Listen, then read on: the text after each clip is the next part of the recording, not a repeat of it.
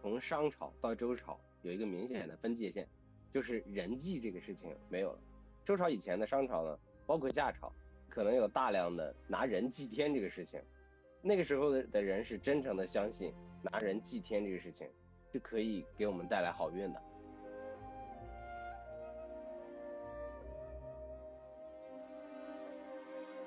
周文王也很想着和神进行联络，因此他后来被关的时候就在一直研究这个周易嘛。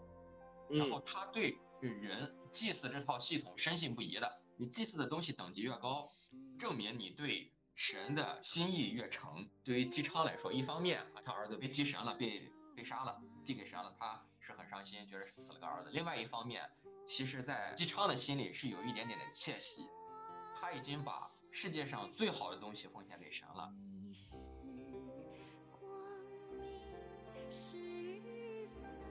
做个小童的话，不问春风不问雨啊，瞌睡闲散有独趣，天天摸鱼在炼丹房的门口，这样可能也挺有意思的。有人说开玩笑的梦想，我的梦想是贪财好色做个俗人。听完你这段话，我突然想说，我们也可以贪财好色做个神仙。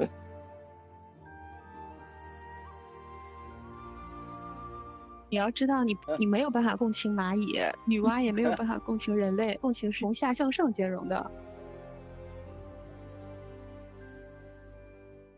各位大家好，欢迎大家来到不正经研究会第三季第三十二期，咱们今天晚上九点又准时见面了。咱们这次讨论的题目呢是关于封神榜这事儿，其实也不一定封神榜啊，别的神仙也都可以。咱们拿这个封神榜做个由头，来讨论一下。你到底想当个什么神仙这件事情？这两天呢，乌尔善导演的这个电影《封神榜》，总共是上中下三集呢。目前是第一集在影院憋了好几年，终于上映了。呃，大家看到了这个纣王、妲己啊，还有这个姬发、姬昌父子、文太师、邓婵玉、雷震子这些啊，包括黄渤版的姜子牙。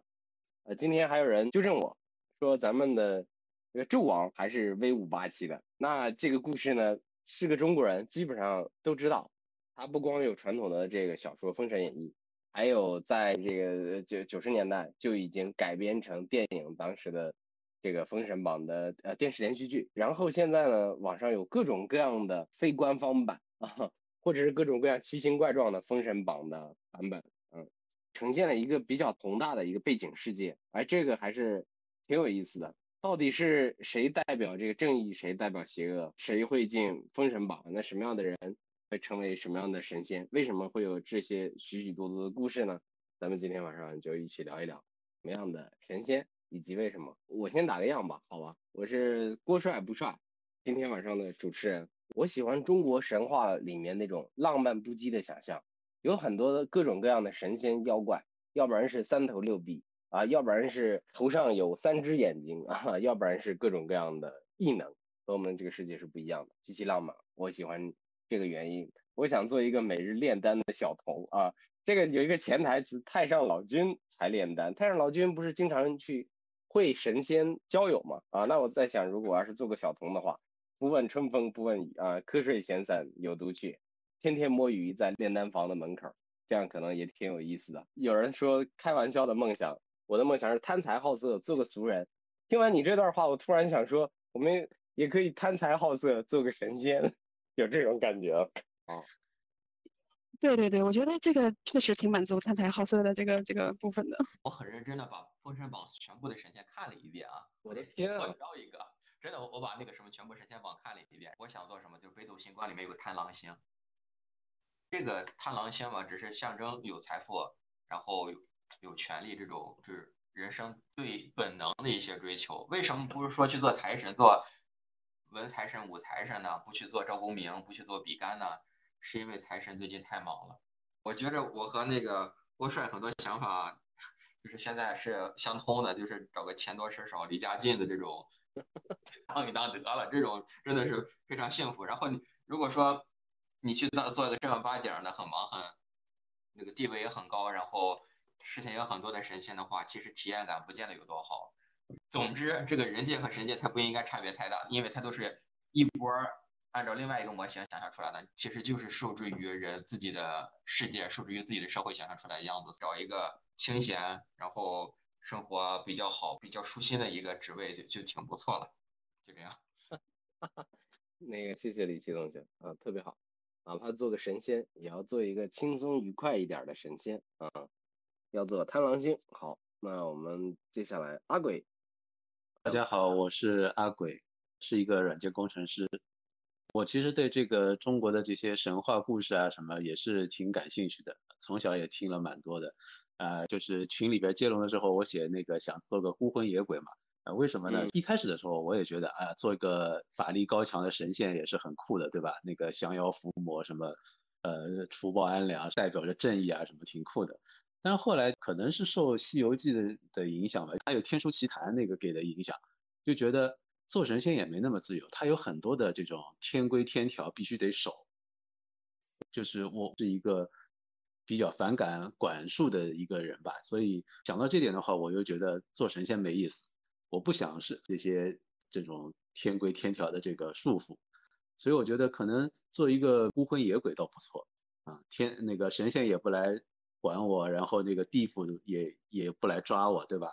然后就在这个世间飘荡，这个世间有很多的新奇好玩的东西，也是一种乐趣啊，所以我就想做个孤魂野鬼啊，这次也就把它给写在这个接龙里边了。这个观点有意思啊，不羡慕神仙。愿做个孤魂野鬼啊！孤魂野鬼滞留人间，其实是阴间管不到的，然后阳间也管不到阴间，呃，阳间的人管不到阳间的，就是滞留的孤魂野鬼，阴间也管不到滞留阳间的孤魂野鬼。但是钟馗是专门管这 这个管这个孤魂野鬼的，躲着他点 儿。那就那就别去招惹钟馗是吧？躲着点儿，躲着点儿，别作恶就行，对吧？作恶了人家要来收了。我跟阿鬼是想的一样的。我也没有想要做神仙，我觉得做人也挺好的。但是我下辈子我要换一个模式，我要体验一下男人，就是游戏打通关嘛。通关完了女性，我要通关一下男性。小时候看《封神演义》，我对这个电视剧印象非常之深刻，因为它拓宽了我对残忍的认知。纣王为什么要杀掉伯邑考，然后剁那个肉给他爸爸吃呢？这种杀人诛心让小时候的我非常的震惊，觉得人真的会那么坏吗？杀人已经很坏了，还要剁成肉酱，还要做成饼，还要给他爸吃，就恶心的我要想吐了。这是一方面。对对对，你知道想几岁的我是在一个很幸福的环境，我觉得大家都是很好，都是好人。那时候我的想法。就他拓宽了我对残忍的认知，我总是想不明白为什么妲己要害纣王啊？他明明爱纣王，对吧？那就是后面后面终于发现是哦，是女娲派他来的。但是我觉得，如果你真的爱他，你会帮他呀。那为什么要把这个王朝搞垮呢？为什么要害死这么多人呢？小小的我，善良的我是无法理解这些东西的，所以我就对这个电视剧啊非常的困惑。我唯一想做的就是那个姜子牙的老婆，我觉得哇，这个角色牛逼死了，天天打姜子牙。等会儿听你说说为什么这个 想做，特别想做姜子牙的老婆啊，这个角色。对对对对，很好吧？先做男人，再做姜子牙的老婆。这个《封神榜》里面有一些背景啊，刚才这个肖静同学也提到了，有一个特别，就是他有一个很残忍的背景，当时 纣王动不动就杀人，对吧？挖心这个炮烙之刑啊，各种的，嗯，都极其残忍。有一个挺有意思的事情啊，这些极其残忍的情节全部都是有事实来源的。这个《封神演义》的作者好像还真不是瞎编的。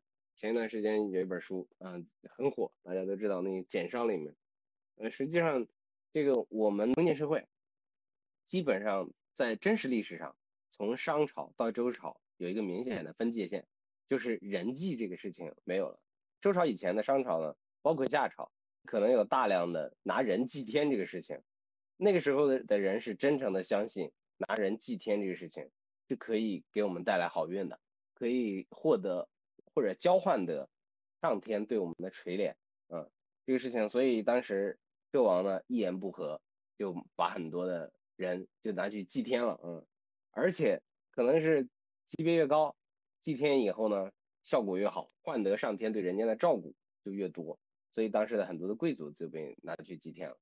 呃伯邑考被纣王杀了，然后喂给那个谁姬昌嘛，然后又说姬天这个祭天，然后现在这个问题就是，当姬昌知道了伯邑考被杀了祭天以后，姬昌内心的想法是什么？他的真正想法是什么？感谢李琦插播的这个好问题。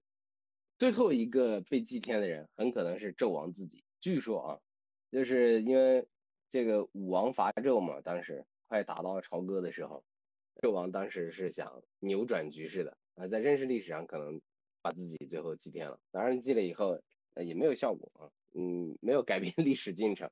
姬昌就是文王嘛，对吧？嗯，吃了伯邑考的肉，他会不会觉得第一个他很厌恶自己，嗯，觉得对不起儿子；第二个是他有可能下决心真的要和纣王分道扬镳，有可能也下决心要彻底推翻纣王。那这是我的一个推测，当然欢迎大家说观点。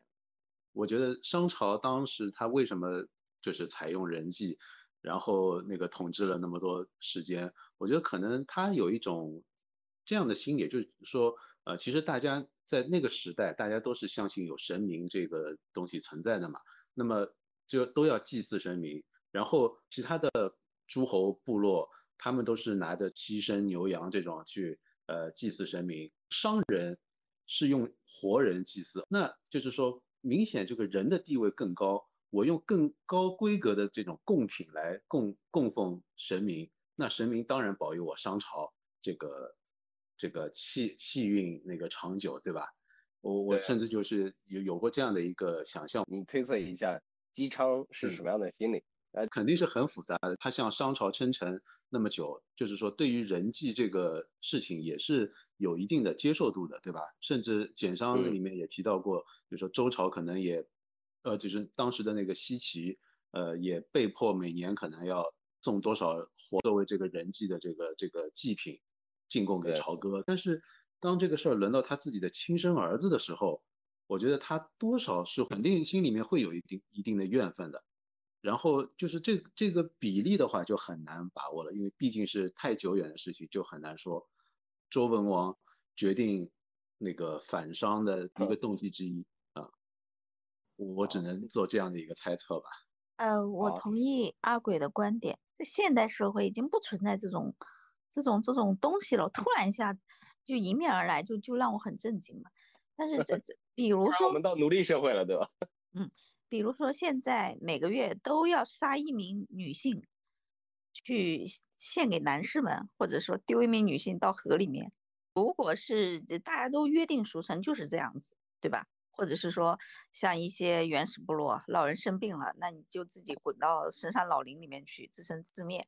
那我的接，那整个社会或者说几乎所有人的接受度都是 OK，就哎呀好可怜啊，哎呀怎么就老了呀，哎呀怎么就病了？那。其实他不会那么震惊的，呃，就是你会对我那么冲击，就是因为我们社会是没有的，对吧？那个跨度实在是太大。然后另外一点呢，像这种古代啊，他们的儿子是很多的，本身古代的那种子嗣的存活率就很低嘛，那他们这种这种数量是非常庞大的。只是说这个儿子可能是比较孝顺的，他是非常的愚孝的，那肯定父母失去小孩。不管是什么样的小孩，好的不好的还是怎么样的，肯定是伤心难过的。那他至于多少的伤心，多少的难过，这个这个成分就很多了啊。我觉得像像姬姬昌对伯邑考的这个死的话，我觉得他的心的心理的触动应该是挺大的，因为伯邑考是他的长子，就那个时候应该也是。就是嫡长子继位的一个制度吧，我猜想。对对对对，嗯，就是他一定是在那个伯邑考的身上，就是花了挺多心思去培养，嗯，然后他用把他给祭祀了，我觉得他心里面肯定就像是一一件心爱的东西被人给毁掉了，他心里肯定是会有一些不忿的，啊，所以跟如果说像雷震子这种什么路边捡来的。儿子 被拿去祭祀的话，我估计他不会有这种太多的那种触动，是吧？关键这个儿子很难被去祭祀。我来说一下这个考考证的答案吧。就说那个简商里面有有一些知识啊，就是周朝其实是商朝的一个爪牙就周这个部落，他其实是替商朝专门抓这个祭祀品的。他们抓的这个人叫羌人，就是匈奴鲜卑接地羌那个羌羌人，他们是专门为周朝人供应贡品的。而那个文王在和商人的这个接触之中吧，无意之间可能他洞悉到了商人是通过祭祀把这东西发给神，然后神给他一些指示，比如说占卜之术，然后这些什么通过占卜之术得到神的启示，你把祭祀物寄给神，神通过占卜和你沟通交流，然后告诉你神的旨意。然后周文王也很想和神进行联络，因此他后来被关的时候就在一直研究这个周易嘛。然后他对人祭祀这套系统深信不疑的，你祭祀的东西等级越高，证明你对神的心意越诚。对于姬昌来说，一方面他儿子被祭神了，被被杀了，递给神了，他是很伤心，觉得死了个儿子。另外一方面，其实在姬昌的心里是有一点点的窃喜，他已经把世界上最好的东西奉献给神了，那么神是不是也会庇佑他成就一番大业呢？其实这个心理。其实后来是有那个谁当那个梁东品品那个什么周易的时候，他他分享分享过这种心理，就是人那时候人伦常理其实并没有建立，更多的这个人包括那各种秩序建立是在周公重新整理了秩序以后，人们才逐渐有了秩序，而在周文王姬昌那个时代，其实说那时候是无序的，大家也不知道什么顺序，但是大家都知道，或者是姬昌坚信只有。祭祀只有把人祭祀给神，神才能给他指示。那么他也是这个这套体系、这套信仰的坚定的拥护者，所以他会有各种心理，他会认为把自己的最珍贵的大儿子祭祀给了神，那么神也会保佑他成就一番大业。所以我觉得姬昌他是有一些窃喜的，他是支持的。其实，如果是他在那个位置，他想成大业的，很有可能他也会把自己的儿子献给神，这是一个可能性。就是那时候的人心里并不像现在的人一样，并不是说我的亲情就怎么怎么样，亲情是为自己的信仰让步的，他内心的秩序感不和现在人一样，信仰和神沟通可能在那个时候是排在第一位的，而亲情或者是什么东西可能排的就比较往后了。你不能以现代人心思去揣摩那样的人，因为那时候的人根本吃不饱，根本是是在和自然搏斗，去天天打仗，天天去抓野兽，天天去怎么样子。尽管你已经是个贵族或怎么样了，但是你看惯了这些，就是弱肉强食也好，或者天天打仗也好，你处在是一个非常危险的环境中，并不像现在，现在人吃饱了，然后各种心思都有了，各种享受都有了，各种排序都有了，人有了秩序感是为了维护自己已经有的这些东西，而那些时候你还是要通过力量，通过那个战胜一些不确定性，或者是通过神的一些指示，或者通过一个体系让你拥有这些确定性，因此你是愿意付出极高代价的。那个时候。既然生活这么困难，对吧？就是伯邑考这个大儿子，他今天就算不被祭祀，说不定明天打仗也死在战场上，或者可能那个狩猎的时候被猛兽给吃了都有可能。那还不如拿去祭天，是吧？我觉得，如果是说我有选择，那我肯定出于人的一个天性哈，我是会护着自己的崽的。但是在利益面前，对吧？那可能会被放弃。比如说，我们后面还有很多和亲公主的。对吧？打不赢嘛，那怎么办呢？那就牺牲自己的女儿，哪怕是最爱的小女儿，明知道他要去那边被受欺负或怎么样，那也是一种牺牲。牺牲。但是在呃《封神榜》这个体系里面，我觉得其实死亡也是一种解脱吧。你看，在这个局里面特别的痛苦，特别的难过，因为死亡了，封神，那它是一个神明真正存在的一个世界。我觉得其实有时候看到某些人物啊，我觉得死亡对他来说真的是一种解脱，对吧？嗯，就可以站在更高的维度去，啊，以上帝视角去俯视这这些事情了，而不是他只是一个很小的一个蝼蚁的一个人物，陷在一种这种焦灼的状态里，非常的痛苦。但是呢，我们真实的人类社会又是没有的，就像大家刚才说的。呃，他在他们那个时代有这个世界上有太多的未知，怎么办呢？我为了让我自己过得好，我为了让我自己能够被被庇佑、被保护，那我只能什么？我只能去献祭我能献祭的一些东西，甚至包括自己的孩子。这说的很有道理。而且在古代的这个皇族之间，这个特别是大家知道，出生在皇皇族的孩子们，他们的家族的情感和正常的普通人家的家庭的父子的情感是不一样的。他们那个包括君臣的关系更重，包括利益有可能是大于亲情的。就是即便不在商朝那个年代，在后面，呃，宋、唐、宋、元都存在这种现象。其实兄弟们经常争皇位争的，对吧？不是你死就是我活，这也是一个很正常的。我就想问大家一个问题啊，大家觉得谁是这个《封神榜》里面最厉害的神仙？姜子牙的师傅是元始天尊，那就是和姜子牙的师傅同级的还有另外两个人呢，女娲娘娘还是？太上老君通通天教主这个也也有这个，就是他们的师傅是谁？应该是红军老祖是这里面最牛逼的，因为这个徒弟按照中国这个体系想赶上师傅真的很难，所以他们的能力只能是百分之八十九十左右的复制，一直这么复制下去，导致徒弟一代不如一代，所以所以说一般是在中国这个师承体系里，往往是创始创始人这个什么登峰造极，后面就一代不如一代。乘一个系数零点八是吧？那这是你心中最厉害的人啊。对对。这红军好像在这个电影电视剧里面、电影里面有有出场吗？我不太清楚啊。在电视剧的时候是红军是闪过一次的，呃，出现过一个镜头。嗯。然后就是元始天尊他们的故事了。那个阿鬼呢？你说说你觉得最厉害的人是谁？我我还那个我我觉得如果红军老祖登场的话，应该是他最厉害吧。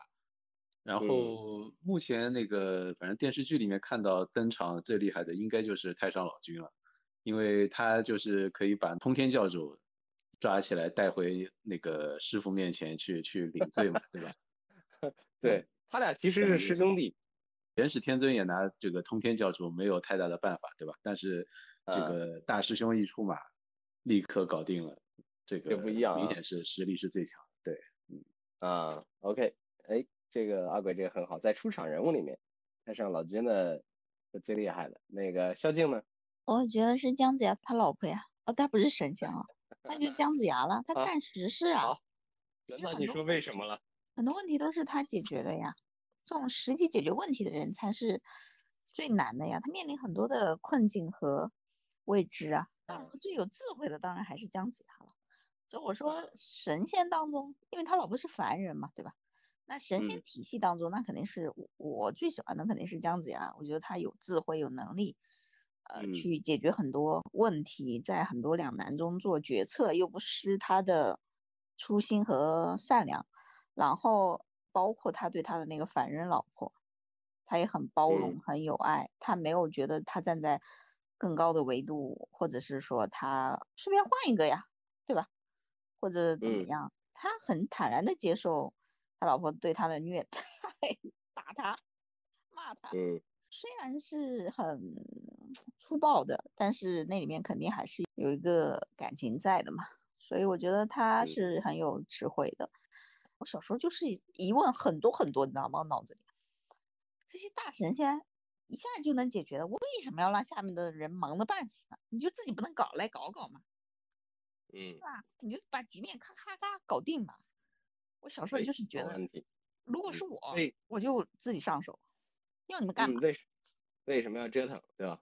对呀，啊，女娲也很强啊，但我觉得她那个就是为啥会有这么封神榜这个事儿，就是肯定是有势力的斗争啊，就就为什么会有西游记，它也是道教和佛教的斗争嘛，就是 道教内部也会有斗争啊。该封谁不该封谁，其实是一个招募和选择的过程，站队的过程。嗯，哎，对，这它就是一台戏嘛，就是这些大神们搭的一台戏，就逼着这些人来唱嘛。你说的特别对，就是有人说形容《封神榜》是叫神仙们的政治斗争啊，超级神仙们的政政治斗争。这个我们为什么要说谁最厉害这个事情呢？我们可以把最厉害的一个事情确实可以拉出来，就是。这个封神榜有一些背景的这个价值观和这个世界观，我正好可以说一下。呃，据说在这个混沌初开、开天辟地的时候，有几位先天圣人，这是封神演义的一个底层这个世界观啊。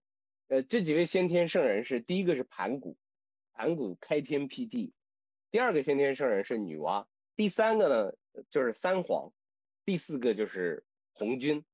呃，大概这四个人是这个呃呃三皇是三个人啊，大概这几个人是一个 level 的。然后所以红军嗯这个弟子呢就是太上老君、元始天尊和通天教主啊，这三个人也是一个级别。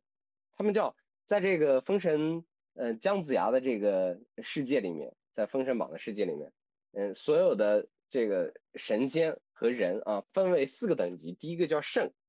就是圣是最高的级别，然后叫第二个级别叫仙啊，所有的大罗金仙啊这一类的是第二个级别，第三个级别叫神，封神榜封的其实是第三个级别，他没有办法封仙，他也没有办法封圣，啊，他只能封神啊，所以说神是被仙管着的。第四个级别叫人啊，人有啥用呢？大家看到那些异能人士啊，各种各样封神榜里面出现各种各样特别厉害的人啊，这些人死了以后。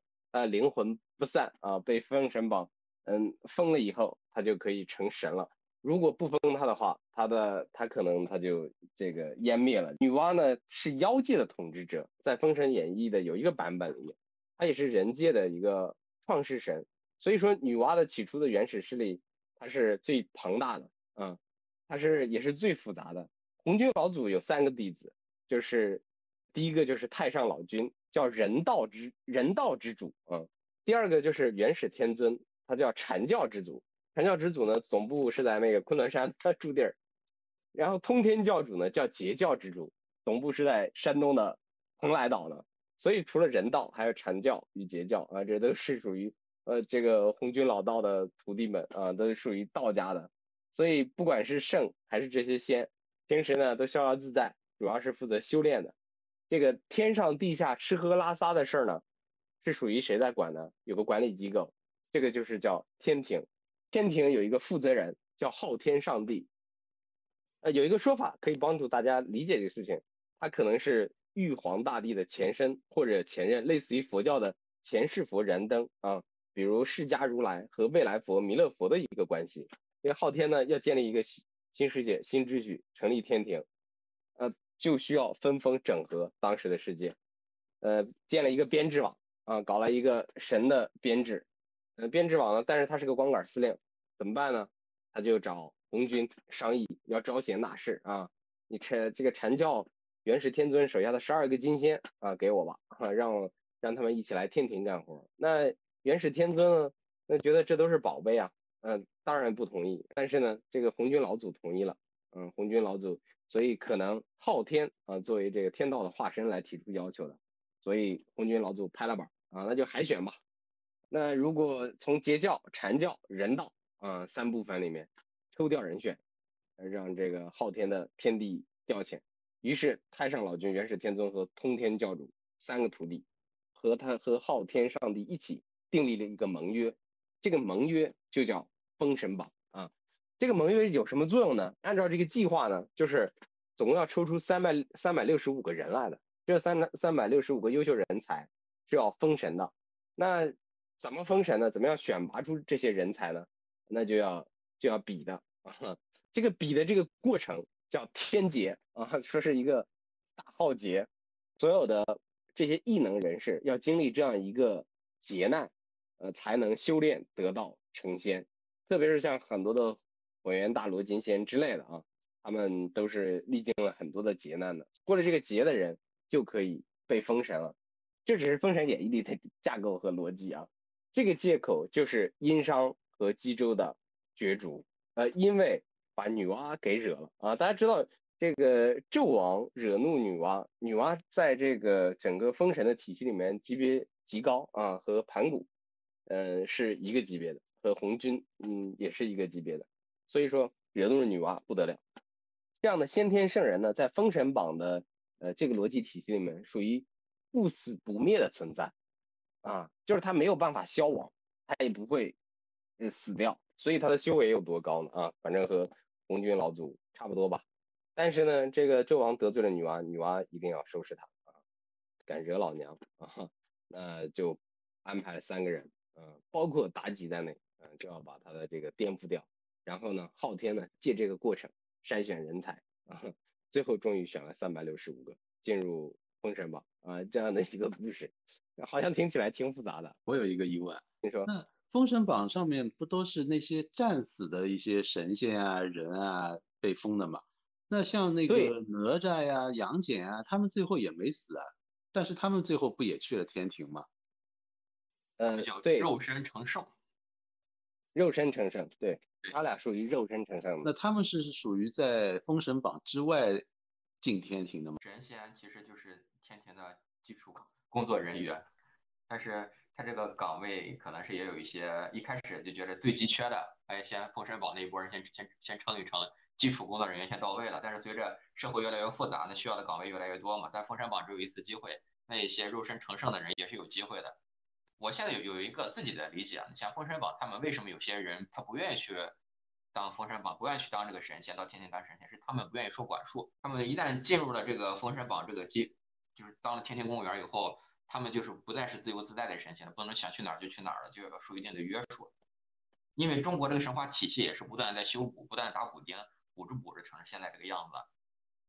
越是顶层的神仙，越是很无聊很无聊的。那他们他们需要什么？他们就需要看戏。那么这个戏就好比这个神仙自己写了一个剧本杀，总要有人去演一遍。那他首先要自己能完成的话，证明这个剧本是能跑得通的。然后他就把这个剧本放在人间，让人去或者让那些低阶的这个神仙去演绎一遍啊。他们打打闹闹，最后完成一个事儿，哇，他们完成一个任务啊，这部戏好好看呀，就是就这样。这神仙好好邪恶呀，好邪恶啊。这个就为了好玩儿，不知道你们有没有就是听说过他？他他也是就是专门研究三维、四维空间的这个世界的。我当时听他的说法是这样，就是商朝其实是一个人神共治的一个时代，那些神其实还在四维状态，你三维其实是四维的一个投影嘛，就是它可能只是四维的一个片段的投影，但是规则就是三维不懂四维，因为你没有办法在那个维度上去思考四维的事情，那四维会不能插手三维。你不能搞三维的事情，所以太将那个下来的时候，其实就是他就是直接变成人了嘛，他也没有没有办法变成以神的方式来去插手人间的事情。但是在那个阶段，其实纣王他会把四维的能量用在三维的世界里，然后妲己啊，还有申公豹啊这些这些人，他们其实是四维的力量，然后去干扰三维世界的事情啊，就是这么一个阶段。像元始天尊他们，我估计就是他们确实思维不好，去打插手，或者是明面上去去破坏这些规则吧。我我是这么一个小小的一个提示，有可能哈，我这么想。来，好好有道理。说我也听过这个假说，我也真的是这个假说 是在上古时代真的是人神共存的，就是跨纬度还是不能互相之瞎掺和，对吧？对，就像我们去看蚂蚁，对吧？蚂蚁其实是它是一个二维思维的这样的一个物种嘛，它就还是很二维的，就是它在一张纸上，它就爬来爬去，你画那条线，它就过不去嘛。那我们看蚂蚁的时候，就我们也不会去去把我们的力量 放在蚂蚁之间的争斗上，哪个蚁群和哪个蚁群，他们斗不斗关我们什么事啊？对，就是我们也会那种上帝视角，嗯，就看看就好了，对吧？然后降个灾给他，弄个弄个水给他，那对于他们来说可能就是灾难。嗯。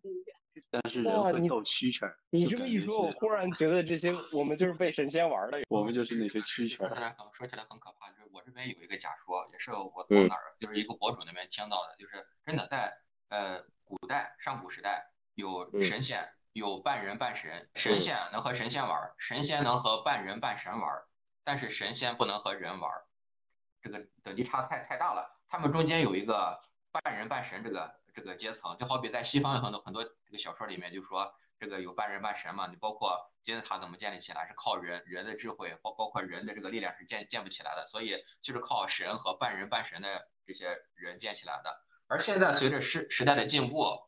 这个神仙和半人半神越来越少，而人越来越多。但是人是看不见神和看呃人是看不见神的，半人半神也越来越少。所以神现在和呃神自己玩，人自己玩，就导致现在你看现在这个时代叫什么时代？叫末法时代嘛。所以就导致我们感觉不到神的存在，我们只能感觉人的存在。人和人之间的连连接越来越越紧密，人发发明了科学，然后发明了这种各种就是让人生活更好的地方，然后更多的沉迷于自己这套理论体系啊，神有自己的体系，这两套体系就越来越割裂嘛。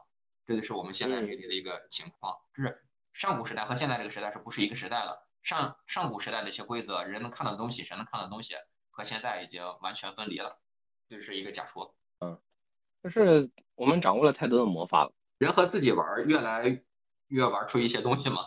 就是人可能这个这个物种也在自己在进化，而神感觉和自人的距离可能越来越远的话，神自己玩自己的去了。而现在可能有个物种越来越少，就是半人半神这种物种就基本看不见了。以前有很多是半人半神这个物种的。这个有意思啊，这个突然我意识到我们的这个平凡人和这个神仙的差距好大好大。像那个什么三圣母跟那个凡人生的那个沉香是吧？他可能可以算个半人半神。其他就很少有半人半神了吧？我说的是半人半神这个状态，不见得是人和神那个什么之后产生的后代，可能就是一个中间状态。包括你想往上走的话，真的要通过一个阶梯嘛。但是当你的这个修为超越了人，又没有又没有达到神的那个等级的时候，就是卡在中间那个层级嘛。你只能给自己一个身份，就是半人半神或者半仙儿这个状态。像西方的那个神话里面，半人半神主要就是天神和人的。后代对吧？但是在中这个中国的神话体系里面，好像半人半神，他的主力应该都是凡人的修仙者，还包括一部分动物的修仙者，还有部分妖，原来的妖啊妖，对啊嗯，还有部分妖被神仙收服了。我觉得我最感恩的是什么？我就感恩的是，我们中国的同这种神话体系里没有神仙和神仙什么乱伦偷情，什么乱七八糟的搞那种男女关系。Thank God，真的是有一些外国神话我简直看不下去了，真的太乱了。这个男女关系乱到我真的是不知道谁是谁爸爸，谁是谁。呃，那这个可能也也就像刚才那个李琦同学说的，就包括简商里面也说，就现代人没办法。用现代人的思维去理解古人嘛，因为在古时候可能就是这种亲族之间的通婚什么，就是一个很正常的现象，所以把这种人世间的关系映射到神仙体系当中，所以神仙也是搞这种乱伦啊什么的，很很正常，就他们可能就觉得这是一个很正常的事情。对，在人类进化的早期，这个呃有一段比较混乱的这个时期，人与人的那种关系。异性的关系，它被投射进了西方的很多的神话里，呃，包括可能古希腊的一些神话和古罗马的一些神话体系里面，导致一个大家有认为和我们现代人的价值观不统一的这个东西。这个里面有有一个，就是中国不是有这个修仙流派嘛？你想修仙的话，就要清心寡欲，你就不能有那么多欲望，特别是克服人本性的一些欲望。所以说，修上凡是能修上神、修上仙的这些人吧，都是克服了欲望才变成神、变成仙的。他变成仙就没有这种欲望了。你知道吗？在在这种西方的那种童话，我就好奇他们怎么去讲给孩子听呢？没法讲。东方神话也有一个乱伦的，就是伏羲女娲嘛，他们是兄妹，但是也是伏羲，对吧？嗯，我觉得还是少。就是宙斯，我们那所谓的神话，《西游记》《封神演义》和《新白娘子传奇》，都是被这个文艺工作者啊，当时写小说的人给加工了以后的东西。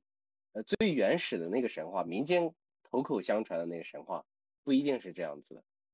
呃，古希腊的神话好多，它是大部分是直接传下来的，被加工的可能会少一点儿。它可能带有我们人类进化早期的那个真实的那种氏族和部落内部的那种关系，这是有可能的。我倒是觉得那个西方那一段可能还是一个比较正常的一个人类会必经的一个阶段，是因为我们现在站在当下的文明看。什么乱伦呐、兄妹呀，然后这些东西都不行。但是人类必须得试错，他得知道什么不行。比如说西方中，就中国，就我们华夏文明也一样。有了这段之后，你发现哎，好像不行，我们不能乱伦，然后不然我们的基因会出问题啊之类的，才能真的发现不行。我是这样认为的，就是古希腊神话和这个中国的这个古代神话的这样的一个区别是啥呢？我们确实生长的这个。土壤是不一样的，就是我们确实是生长在这个华夏的这个土壤上，不同的文化它可能会孕育出来的文明是不一样的。以前我看那个希腊神话里面，宙斯和他的有一个他女儿对吧，阿弗洛狄特，呃，然后谈恋爱，要去啊要去追求自己的女儿，遭到拒绝啊，呃这个事情，我当时也是很震惊啊。我想起来，在我们的这个在游牧民族，呃特别是在古代的时候，他们的这个爸爸，呃当儿子继承了父亲的皇位以后，除了他的亲生母亲以外，其他所有的妈妈都会变成他的王妃，呃那些阿姨啊那些什么，除了他亲生母亲，就是他爸爸以前所有的老婆都会变成他的王妃。我以前是很想不通的，我后来慢慢的觉得可能那是那个时期，呃一些特有的特征，一定是因为当时特殊的这个包括生存环境，呃所决定的一些东西，嗯，从我们现在现在文明来看起来挺不可思议的啊，嗯，包括我们的这个其实不久以前，就一百年以前，我们在封建社会的时候，表兄妹都是可以结婚的啊，这个也是到了现在才才消失的一个事情。对，嗯，因为也不知道会对吧？也不知道是因为表兄妹近亲结那时候还没婚导致的畸对，形那时候还没有优生优育的这个事情啊。对嗯，但是这个很有意思，很好，嗯，在讨论中，大大家的发言中，我逐渐想明白了，可能也是会截取一些神话中比较健康正面的一些东西，去给孩子们去去以电影啊或者是电视的形式去播放。呃因为美国是有分等级的嘛，对吧？电影、电视嗯都有分等级的嘛。等他们大了，嗯他们自己去研究、去探索、去去琢磨，那他们就自己会知道一些事情。比如说，我们也知道孔子是他妈和他爸 在古书里面是野合，嗯对呀，那大家也都知道的呀，只是说嗯，在在对于小朋友的时候，我们书上是说，呃，他的爸爸是可以保证一下，叫在露营的时候产生的。啊，在露营的时候，哎呀，你这个你这个太现代了啊，嗯，这个厉害，嗯我要笑死了。对呀，我小时候的问题就是说，哎，女娲这个人为什么就是她是一个这么大的神仙，这么牛逼的神仙，那为什么就是被调戏了一句就那么，哎呀，我我都怕说了女娲会来找我啊。我我能回答这个问题，我觉得我能回答。如果是凡人不敬女娲，女娲根本不会在意，因为你们都是蝼蚁。但是嗯人皇对女娲不敬，就好比和你一个同样等级的人对你不敬一样，他肯定会生气。你要知道你，你没有办法共情蚂蚁，女娲也没有 办法共情人类，共情是从下向上兼容的。就是人的 悲喜欢并并不不相相同，对吧？更何况神的悲喜，对吧？对的，对的，对的。这个有人说，整个《封神榜》里面贯穿着一个道家的核心思想，叫“天地不仁，以万物为刍狗”，就是，嗯，老天，呃，在这个里面可能是不光是以万物为刍狗，可能包括所有的神和仙，这个这个这个大自然，可能对待他们都是一样的，所以生生死死的这些存在就变得极其普遍而简单而随机。那个嗯当时有有人说这个《封神榜》的这个意义在哪里呢？它其中有一个意义就是，《封神榜》它有一个有一个封印的作用。当然，这可能是有的人的野路子说法，就是不管禅教、截教还是人道的，不管你是仙还是人是妖，只要被打死了，他的魂魄就会被截留，他进不了六道轮回，也到不了阴曹地府，他会被直接引到封神台上，进入封神榜的名录，就是在这个榜单上的豪杰啊。所以对于那些修真的人，意味着什么？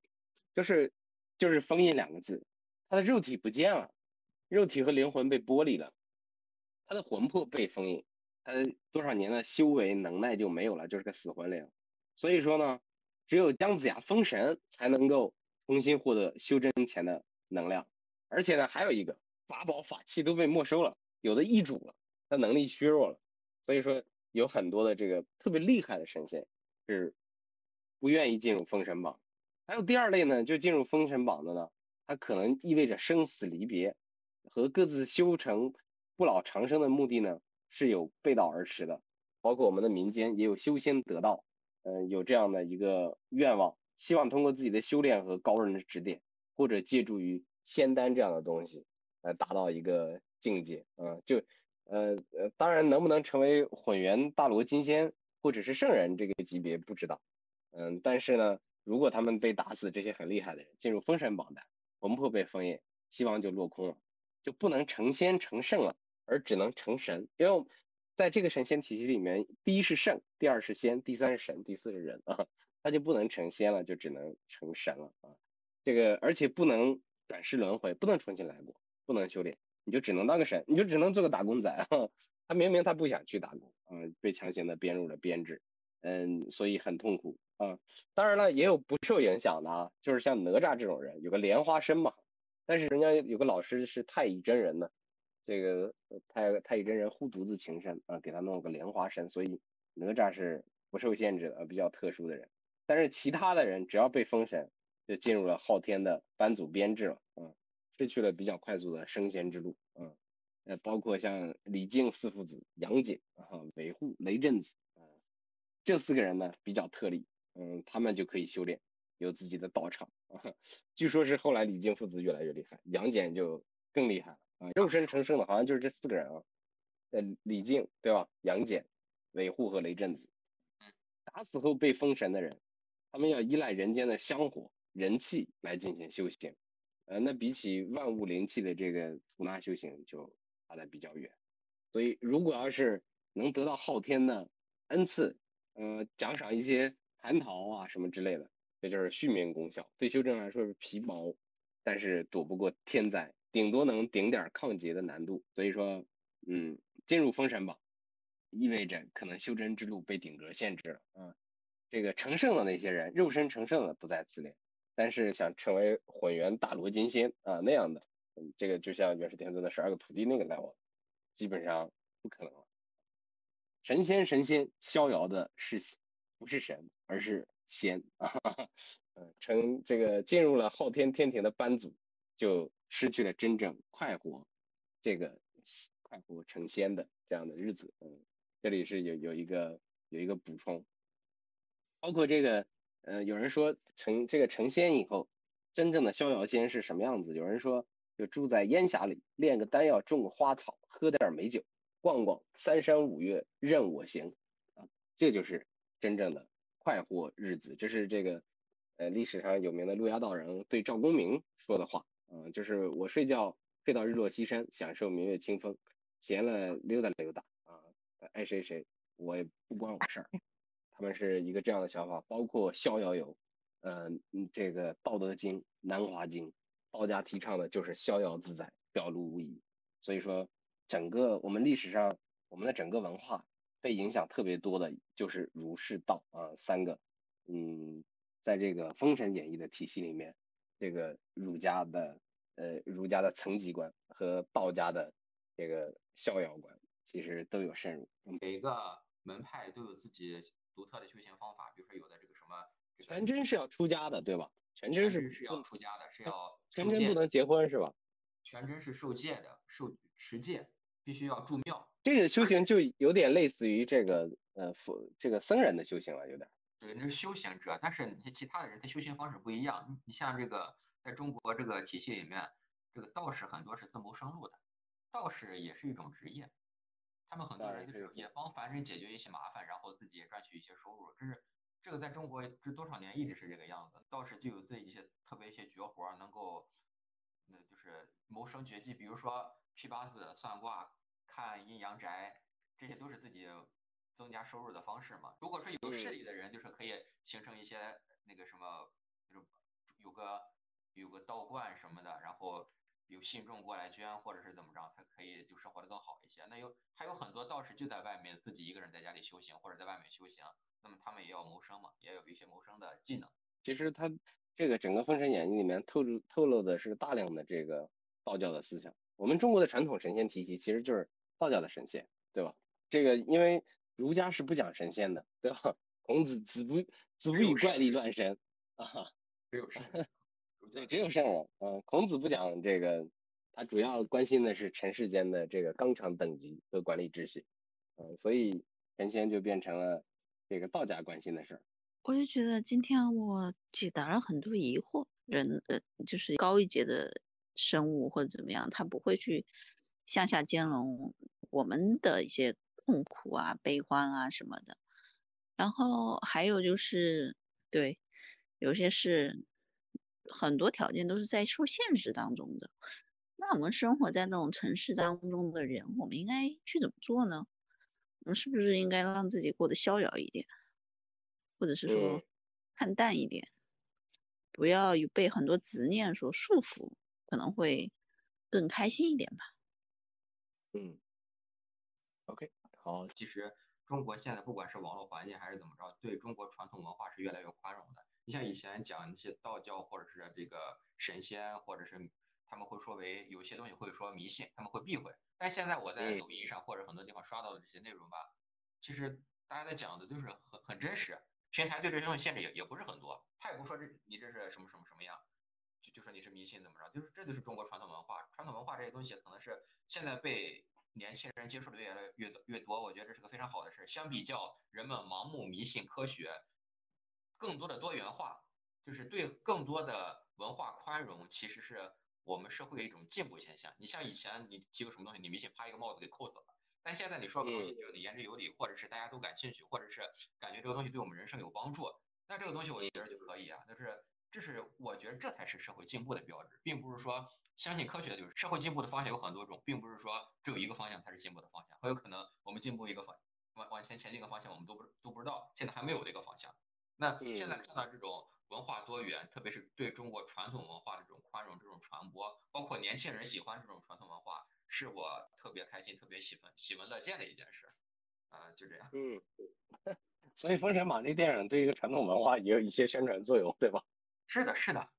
这些神话我估计，你现在文艺作品很多都是挖我国的传统文化嘛，这个文化挖的越多，其实不管你你是照搬、完全照搬也好，或者改编了也好，这你都认。但是这都是对中国传统文化的宣传，因为很多人会越看这个电影，会去看相关的文章，会去扒这个，这样的话这个文化就会得到强化，要不然的话一代一代这个文化就就消失了，必须有人来传承这个事儿。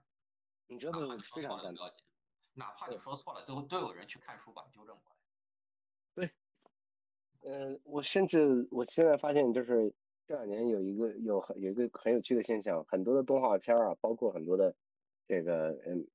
各种各样的传统传故事传说呀，他们很多的角色都是来自于从《山海经》里挖出来的。呃，我看到那个很奇怪的名字以后，我就查一查，原来《山海经》里真的有描述，这也是一种对文化的再挖掘。其实我对我对中国文化的态度是，其实。挺清晰的，就小的时候可能还会觉得，哎，那个西方文化可能还更有魅力一点。但越长大，你你发现中国文化其实是比西方的那个文化整体都是会高一个等级的。就在这个游牧文明的状态下，这个西方的文明已经能够把这个三维世界能做到的这个顶级已经就是超越，就是已经做到很顶级了。就比如说，他已经做到量子态了，对吧？量子态可能就是三维和四维中间的一个。对极限了，然后他已经能做到这一点了，我那就是还确实很厉害嘛。那人类也是很厉害，然后再加上西方文明可能因为它更有攻击性、更有侵略性，然后它在一一段时间内超越中华文明、华夏文明。对。但是我觉得在更长的时间线上，毕竟还是华夏文明会更更优优先级，或者说它更更更高一点，可能会并不是局限在是一个三维的空间里。你有你想有二维就一定有三维，对吧？有三维就一定有四维，对。就我们根本还没有触摸到，就我们现在中现在华夏文明就是越来越难触摸到四维的状态了。就包括那个纪昌，纪昌的那个算命那个地方，我就觉得 算他好强啊！他他他是唯他是好像电影里唯一能把那个算命这件事情，就是那个那个签子拿对的那个。看来这个考证还挺严谨的。对，就是确实还挺，他他那个签字的拿法是对的，因为我们可能离上古或者是太远了，所以就不太知道人家那个时候是怎么玩的。就包括我们现在对中医也不是非常的理解，哎，这个中医为什么它有效？对啊，那道可道，这个大自然就是一切的是道嘛，对吧？对。大海都要遵循日月天地的之道，那人类凭什么不遵守道呢？其实从老子的那个时候，老子就已经预警了，因为如果那老子觉得这个世界不应该在在三维空间去做那么多的动作，嗯，人类不断的异化可能会导致人类的毁灭。其实老子那个时候是有一些有一些预警的。呃，我也有一个感受。《封神榜》这些东西呢，从从古代这个一个神话口口相传，然后到了明朝的时候变成了《封神演义》这个呃比较完整的故事体系，然后一直流传到现在。然后现在我们又用嗯电影这种嗯图形的图画的表现方式，然后把它呈现出来。我觉得我们人类的想象得以一步一步越来越清晰具体，呃越来越沉浸式的方式呈现在我们的眼前，这样让一个人当时的那个想象，我们变成了我们都能直接可见的想象。我觉得这是一个呃挺有意思的一个事情。嗯，第二个是这种天马行空的想象背后，让我们也看到了神仙世界的复杂性啊。当时当个神仙也挺不容易的啊，虽然职责权限看起来挺大啊，但是责任也更多啊，神仙也累得吐血，也让我们思考我们在这个人世间怎么样找到自己。我另外还有一则小新闻想说一下，今年这个浙江有个道教学院。道教学院他们在这个二零二三年的秋季招生简章，最近的社交媒体上有很多人在关注啊。他们是我们的全日制本科院校啊，他们招专业学生呢将近一千三百个人啊，比去年增加了这个近一千人。但实际上呢，招录比呢是非常夸夸张啊，招录比是报录比是二十一比一，每报二十一个人才能录一个到这个浙江的道教学院啊。看来这个修仙的路上，嗯，这个人们很多啊，不是不只是一个两个啊，有很多人都在同行。不管怎么样吧，不管是真的修仙，还是在人世间修仙，都值得我们用一个比较轻松、快乐、逍遥的姿态来面对它。嗯，看世界不同，嗯，聊聊不正经。嗯，谢谢大家，今天晚上我们一起又度过了快乐的一个小时时间。那也欢迎大家下周五再来我们的不正经研究会。嗯，欢迎晚上听到我们这个播客的朋友们，嗯，给我们留言点赞，啊，欢迎转发，谢谢大家。